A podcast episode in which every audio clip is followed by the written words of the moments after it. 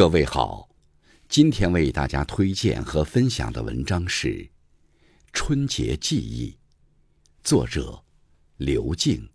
感谢国正先生的推荐。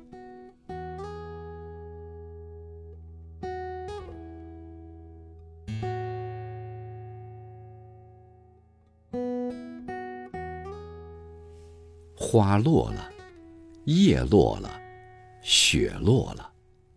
当四季又一次完成一个轮回，当寒风中的腊梅悄悄探出脑袋打量着世界，当冬日的清冷渗入每一个毛孔，春节已经在眼前了。站在时间新旧交替的分界线上，任思绪翻飞。过去的一年，无论是波澜壮阔。还是静水深流，都将成为生命中不可磨灭的过往。一年一度的春节，是一个载体，担负着过去和未来，连通着现实和回忆。那些我们以为的流逝，其实未曾远离，如同暂时沉睡的火山，一逢春节，便被轻轻唤醒。叩响心扉。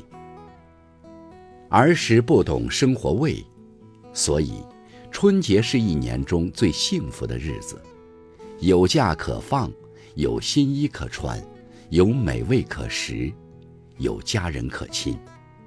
运气好的话，还能挣点零花钱花花。记忆中的雪，也是很厚很厚。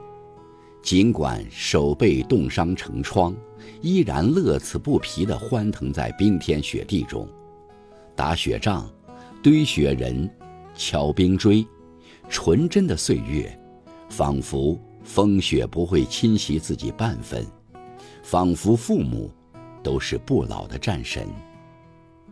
后来到外地读大学，春节。变成了一年中为数不多能和家人团聚的日子。记得有一年寒假，我滞留当地的亲戚家，却粗心的没有告诉父母，他们也不知道确切的放假时间。眼见着春节临近，依然不见我回来。那个年代的信息还不发达，焦急的父母费了很大劲儿。将电话打到了学校，却被告知早已放假，而亲戚家也没有电话。当时的我却不知道，父亲每天冒着严寒，在我下车的路边等到最后一班车驶过。母亲实在等不下去，已乘车前往那座对他来说完全陌生的城市。直到自己做了父母。才深深的体会到曾经自己的荒唐。